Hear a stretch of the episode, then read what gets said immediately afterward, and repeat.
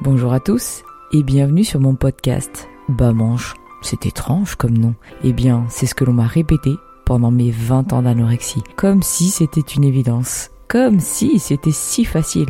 Je vous propose donc à travers ma chaîne de parler des troubles du comportement alimentaire, mais pas que.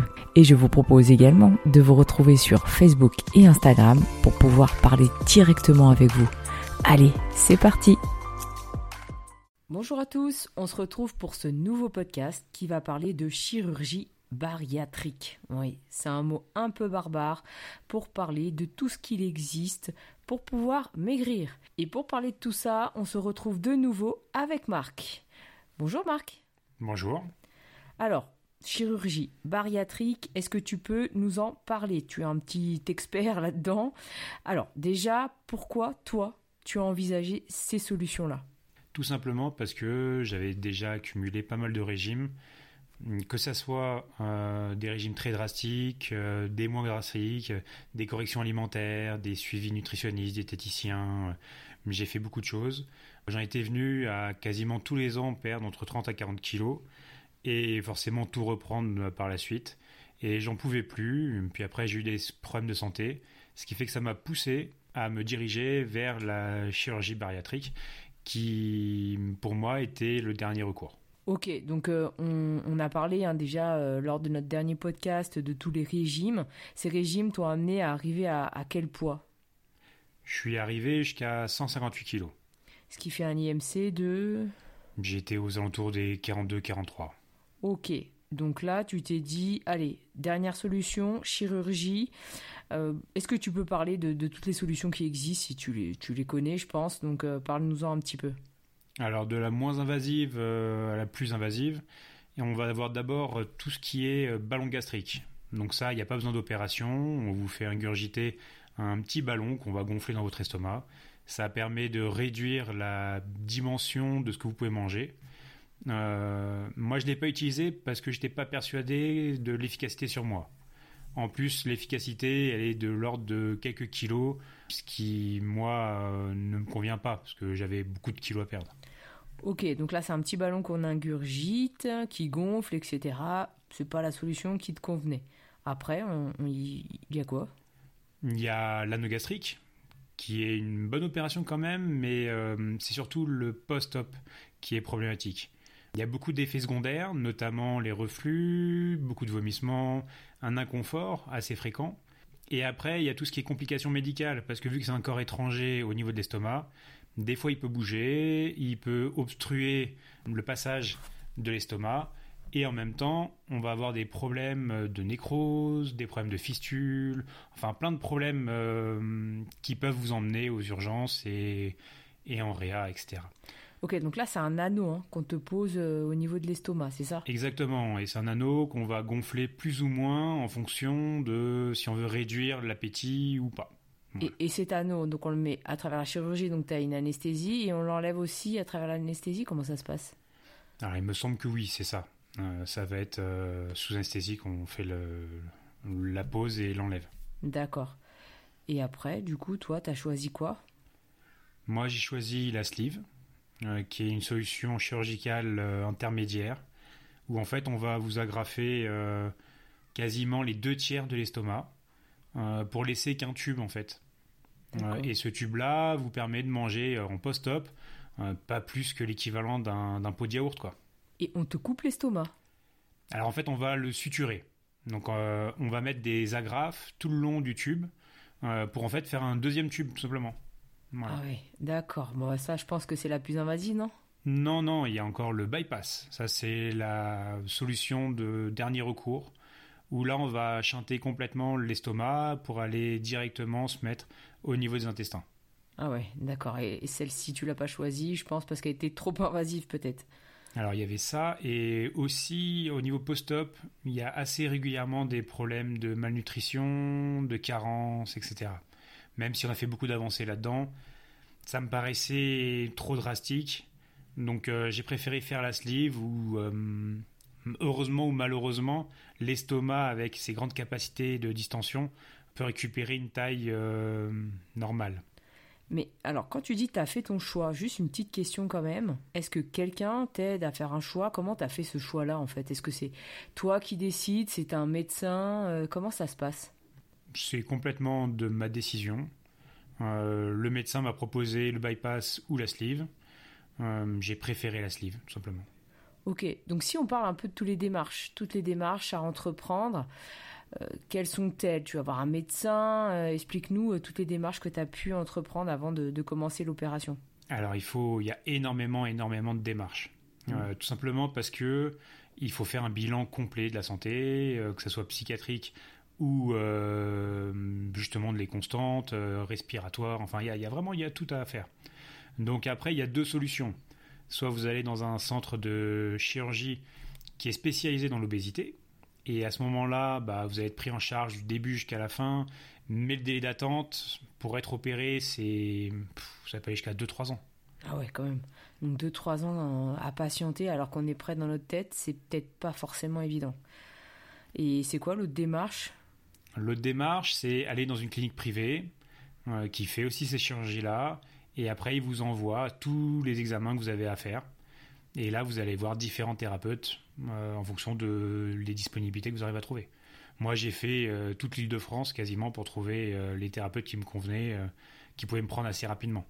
Ce qui fait que j'ai eu trois mois à peu près d'attente entre le début des, des tests et la fin entre trois mois et trois ans, il y a quand même un, délai. Alors dis-nous justement au niveau de, ces professionnels, qui, par quoi commencer, qui aller voir, dans quel ordre, est-ce que tu peux nous aider là-dedans? Tout d'abord, ça commence avec votre médecin généraliste, qui lui va vous orienter vers un chirurgien bariatrique ou une clinique de l'obésité. Une fois que vous arrivez à avoir un rendez-vous avec euh, l'un ou l'autre, et ben là, il va vous donner une liste d'examens qu'il faudra faire euh, pour la prochaine visite. Ok, donc euh, alors médecin généraliste, est-ce qu'il atteste le fait que tu en aies besoin quand même de la chirurgie bariatrique? Oui, bah souvent c'est généraliste qui vous a suivi, qui a vu vos fluctuations de poids, donc lui-même il peut attester de l'échec de tout ça. Ok, donc là après tu vas voir un chirurgien ou une clinique spécialisée et il te fait quoi le chirurgien? En fait, il faut savoir que déjà, il y a des critères pour pouvoir euh, demander une chirurgie bariatrique. Notamment, il faut un IMC au-delà de 40. Il faut avoir euh, sinon des comorbidités si on est en dessous, euh, si on a 35 d'IMC. Euh, il faut pas avoir trop de problèmes psychiatriques, etc. Ok. Donc, donc déjà, des prérequis, on va dire, des prérequis pour cette chirurgie. Donc, on va voir le, chirurgien bariatrique. Il nous dit de faire quoi? Bah, Il vous donne une liste euh, longue comme le bras. Donc d'abord un bilan sanguin euh, complet. Puis après une échographie abdominale. Ensuite, avec le gastro, vous allez faire une euh, fibroscopie pour voir si vous n'avez pas de bactéries, etc. vous allez ensuite voir un psychiatre qui, lui, va devoir attester que psychologiquement vous êtes stable. Après, il y a le nutritionniste qui doit attester aussi que vous avez fait tout ce qu'il fallait euh, avant et que ça a été un échec au niveau euh, correction alimentaire. Il va y avoir le pneumo qui, lui, va vous faire tous les tests pour l'apnée du sommeil, euh, voir si vous n'avez pas besoin d'être appareillé ou quoi que ce soit. Et le cardio qui va voir si la, tout le système cardiovasculaire est bon. Et après, bah, une fois que vous avez fait tout ça, ah non, il y a encore aussi l'endocrino qu'il faut aller voir pour s'assurer que les hormones vont bien, qu'elles sont bien stables. Voilà, que vous n'avez pas de problème de diabète, etc. Après, une fois que vous avez terminé tout ça, vous pouvez aller voir le chirurgien qui lui va hum, vous dire si votre dossier correspond à ces critères ou pas. Il peut refuser de vous opérer parce qu'il trouve que c'est trop dangereux ou vous correspondez pas à ces critères je comprends mieux hein, les trois ans. je comprends vraiment. Euh, parce que déjà, quand on essaie de prendre un rendez-vous, ne serait-ce que pour un gastro, on met six mois. Mais alors, avec tout ça, euh, je comprends mieux. Et toi, tu as réussi pendant, trois, pendant trois mois euh, à faire tous ces examens. C'est fou. Alors, j'ai dû beaucoup voyager. J'ai pris ma voiture et j'ai fait toute l'île de France pour essayer de trouver chaque professionnel qui était capable de me prendre avec urgence. Oui, donc tu étais assez motivé pour. Euh, il fallait que ça soit vite, quoi. Tu étais prêt, il fallait que ça aille vite. Tu étais prêt dans ta tête et tu pouvais pas attendre trois ans. Moi, je te comprends. Hein. Moi aussi, euh, quand, quand j'ai décidé quelque chose, c'est tout de suite maintenant. Et donc, tu as fait la stratégie de Doctolib. Je prends le premier rendez-vous qui arrive, c'est ça Un peu comme. Euh, Exactement. c'est ça. Donc, je prends le premier rendez-vous, même quels que soient les kilomètres que je vais faire en voiture. En tous les cas, il faut que je fasse tous ces bilans-là dans un minimum de temps. Et ça t'a pris trois mois. C'est très peu, hein, très peu par rapport à tout ce que tu viens de dire. C'est même incroyable. Euh, donc là, le chirurgien bariatrique, donc euh, tout est prérequis, on va dire, euh, était bon. Ok, donc il t'a validé l'opération et, l'opération en elle-même. Comment ça se passe Quelle clinique tu as choisi toi? Dis-nous tout. Alors moi, j'étais dans une clinique qui s'appelle la clinique de Livette. mon chirurgien était très bien. J'avais eu de bons échos sur de lui, donc voilà, euh, je, suis parti euh, pour me faire opérer avec lui. Et t'avais pas peur euh, Parce que c'est quand même. On allait te couper l'estomac, quoi. Hein. J'étais terrifié. J'étais tellement terrifié que j'en suis venu à faire mes dernières volontés en vidéo pour chaque membre de ma famille. Parce que, effectivement, quand on regarde les, les risques de comorbidité, d'accidents post-opératoires, c'est pas non plus non négligeable. Euh, ils ont l'habitude de les faire, hein, ces chirurgies, mais on ne sait jamais comment euh, on peut réagir à une opération. Donc je préférais être préparé à toute euh, éventualité. Oui, donc c'est une opération, faut pas l'oublier, c'est pas un régime ou encore une solution à la mode. On est vraiment sur de l'opération avec une anesthésie, une opération lourde. Et donc comment elle se passe l'opération en elle-même C'est hospitalisé comme toute opération alors oui, on est hospitalisé. Moi, je suis resté à peu près une semaine avec le, chirurgien. Donc j'ai été opéré. Après, j'étais en salle de réveil. Euh, enfin, d'abord, j'étais en soins intensifs parce que je réagissais assez mal euh, à la morphine. Euh, ça me donnait envie de vomir en fait. Puis après, ils m'ont transféré en chambre. Alors c'est un peu tout flou tout ça. Hein, mais je me souviens que les premiers jours étaient assez douloureux. La sensation bizarre de ne plus avoir faim. D'accord. Donc déjà, déjà dès le départ, t'avais pas faim, t'avais mal. Oui, j'avais mal, j'avais mal euh, au niveau de l'estomac. Hein. Bon, après ça passe. Hein. C'est pas, il faut pas s'arrêter à ça. Euh, c'est douloureux effectivement la première semaine. C'est surtout le, ouais, le, tout le passage de, de l'estomac qui est, euh, bah, qui a été suturé. Hein. donc forcément, c'est sensible tout ça. Et les cicatrices? Oh, les cicatrices, ça a été, euh, j'ai été fait en, enfin l'opération a été faite en, en celluloscopie. Euh, donc ça, voilà, j'ai pas des grosses cicatrices et maintenant on les voit quasiment plus. Et du coup, le suivi, comment ça se passe? T'as été hospitalisé, t'es rentré chez toi. C'est quoi le suivi euh, par la suite? Par la suite, il fallait voir le chirurgien. je l'ai vu trois à trois reprises. La première fois, un mois après l'opération, puis après à deux mois, et la fin au troisième mois. Euh, mais bon, ça m'apportait pas grand-chose au niveau du suivi, je dois avouer. Tu n'avais pas un suivi avec un psychiatre ou un nutritionniste par la suite? C'était conseillé. Euh, c'était conseillé. J'ai fait tout le travail euh, psy, moi, en amont, avec justement un psychologue bien, enfin des années avant. Hein. J'ai fait ça pendant des années. le nutritionniste, j'ai jamais vu l'intérêt. voilà, j'en ai fait tellement que euh, j'ai eu tellement d'échecs avec eux que.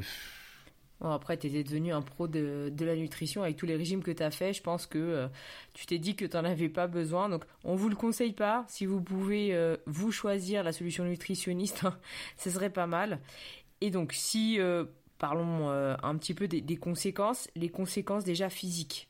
Qu'est-ce que tu as ressenti Le fait, on a tu as déjà parlé du fait que tu n'avais pas faim directement. Ça a été quoi les conséquences physiques? C'est simple, pour vous faire une idée, visualisez, vous allez manger au japonais, d'accord? Manger deux maquis et vous avez l'impression d'avoir mangé un énorme cassoulet. Et bah c'était ça que ça me faisait. Voilà. Alors il faut voir que généralement, le premier mois, il faut, euh, il faut manger liquide. Puis après, il faut manger en purée. Et enfin, il faut manger des morceaux, mais mastiquer énormément.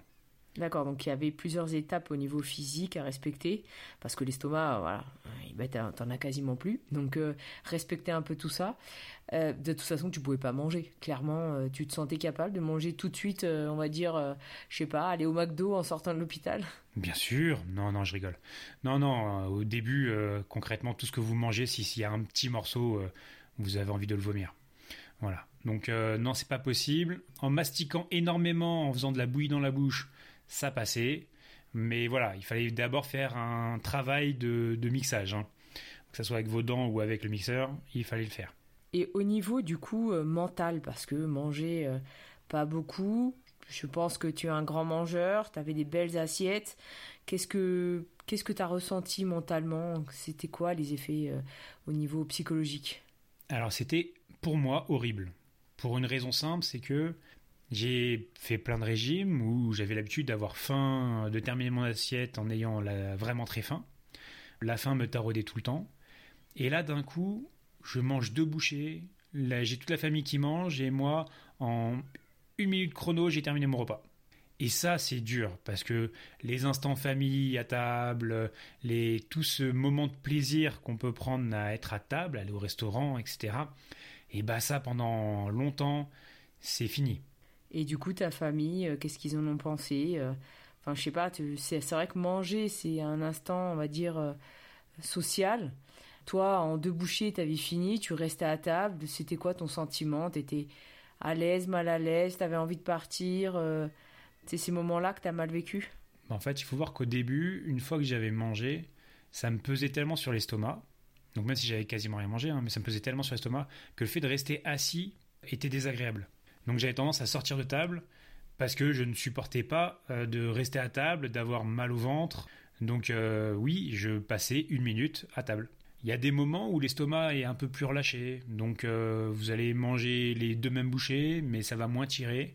Et à ce moment-là, bah, ça, je vais pouvoir rester à table. Quand on allait au restaurant, par exemple, bah, c'est pareil, demander le doggy bag. Ça, c'est un effort à faire, qui n'est pas forcément compréhensible de la part des serveurs. Parce que quand vous avez mangé deux bouchées de votre, de votre assiette et qu'après vous remballez tout sur le en, en tupperware, c'est compliqué. Surtout qu'après, ce même plat, vous allez le manger pendant trois jours, quoi. Et du coup, je pense que c'est ça, en fait. C'est l'aspect psychologique euh, qui doit être dur de se dire, euh, bah, j'ai fini de manger euh, pour un grand mangeur. Et je pense que vraiment, si vous n'avez pas fait ce travail-là, psychologique et mental, réellement, faites-le, faites-le après avec un psychologue et faites-vous aider parce que j'imagine que les conséquences psychologiques doivent, ça doit être très dur très dur à vivre au quotidien, en famille, euh, parce que les moments de repas, c'est des moments de convivialité où on échange, où on rigole. Et puis là, bah, ce moment-là est un peu, un peu gâché, quoi. En une minute, t'as fini, tu peux plus rester à table, t'as qu'une envie, c'est de t'allonger. Donc voilà, je vous conseille vraiment, vous, de vous faire, euh, vous faire suivre. Et du coup, si j'enchaîne un peu sur, sur le suivi, sur les conséquences, tu as perdu combien de poids? Parce que c'est ça le fond de la question. Au final, on parlait de tout ça parce que ça a été ta dernière solution, la solution miracle, soi-disant. Et du coup, tu as perdu combien? En tout, j'ai perdu, au plus bas, j'ai perdu 50 kilos. 50 kilos pendant combien de temps? Ça m'a pris deux ans pour les perdre. Et j'ai maintenu les 50 kilos trois ans. Et après, progressivement, j'ai repris un petit peu. Et ça, c'est normal. Est-ce qu'on t'avait prévenu? Qu'est-ce qu'on t'avait dit sur la perte et la reprise? On m'avait prévenu que par rapport à, mon poids le plus bas, j'allais forcément reprendre euh, entre 10 à 20%. Ok, donc psychologiquement, tu étais prêt? Oui, bah après, psychologiquement, après avoir fait autant de régimes et autant d'effets yo-yo, je dois avouer que j'étais préparé en fait à refaire l'effet yo-yo. Ça t'a pas fait peur de reprendre du poids? Parce que justement, quand tu perds beaucoup comme ça, une cinquantaine de kilos, tu arrives à un poids Enfin, ça t'a pas fait peur vraiment de, dire bah tiens je reprends du poids. Attention euh, quel était ton sentiment avec cette reprise? Alors ce sentiment là je l'ai vécu euh, des dizaines de fois. Euh, donc j'étais enfin je suis rodé à ce type de sentiment. Et je dois avouer que c'est plutôt l'effet inverse. C'est à dire que j'ai fait l'opération je m'attendais à ressentir toutes ces tracasseries mais en fait, non, j'étais résigné et limite dans ma tête, euh, si je devais reprendre du poids, c'était une fatalité. D'accord. C'était, euh, ça va avec les régimes. Et dans ta peau, tu te sentais comment? Ah, je me sentais bien. Alors faible, vraiment faible, mais par contre, bah, façon, on perd beaucoup de poids, hein, on se sent beaucoup mieux. Euh, on bouge beaucoup plus, on transpire beaucoup moins. Pouvoir s'asseoir dans une, sur une chaise où il y a des, des accoudoirs, bah, je vous raconte pas le pied que c'est. Hein pouvoir aller s'asseoir euh, à côté de quelqu'un dans le métro ou dans le bus, bah, c'est sympa aussi. Euh, non, il y a plein de choses. La mobilité change. Euh, Il y a tout qui change. Après, vu qu'on perd beaucoup de poids en peu de temps, effectivement, les deux premières années, j'avais quand même une grosse fatigue. J'avais froid, j'avais une grosse fatigue. Je m'étais mis un petit peu au sport, je, faisais du crossfit notamment, et je dois avouer que j'avais la tête qui tournait plus d'une fois. Voilà, il fallait que je me tienne assez régulièrement, parce que d'instant où je tapais un petit peu sur le, au niveau cardiaque, ça tournait. Et euh, par rapport à tes TCA, parce qu'on on a parlé dans le podcast d'avant, mais euh, tu as toujours eu des TCA, hein, tu as un peu euh, vogué entre l'hyperphagie, la boulimie. Quelles ont été les conséquences sur tes TCA La première année, j'ai pas vu de, de problème particulier. Parce que je pense que tout simplement l'estomac n'était pas capable de gérer quoi que ce soit. Donc la première année, nickel. La deuxième année, j'ai commencé à avoir le, palais beaucoup plus sucré. J'ai commencé à aimer des gâteaux que je déteste d'habitude. Voilà, les Pims, c'est des gâteaux que j'ai toujours détestés. Et bah là, j'avais une envie folle de Pims. Pourquoi? Parce que c'était léger, ça se digérait en deux-deux et que je pouvais me les enfiler assez rapidement. En fait, ta stratégie, c'était sucre-sucre et euh, le sucre le plus assimilable et le plus facile à digérer. Exactement.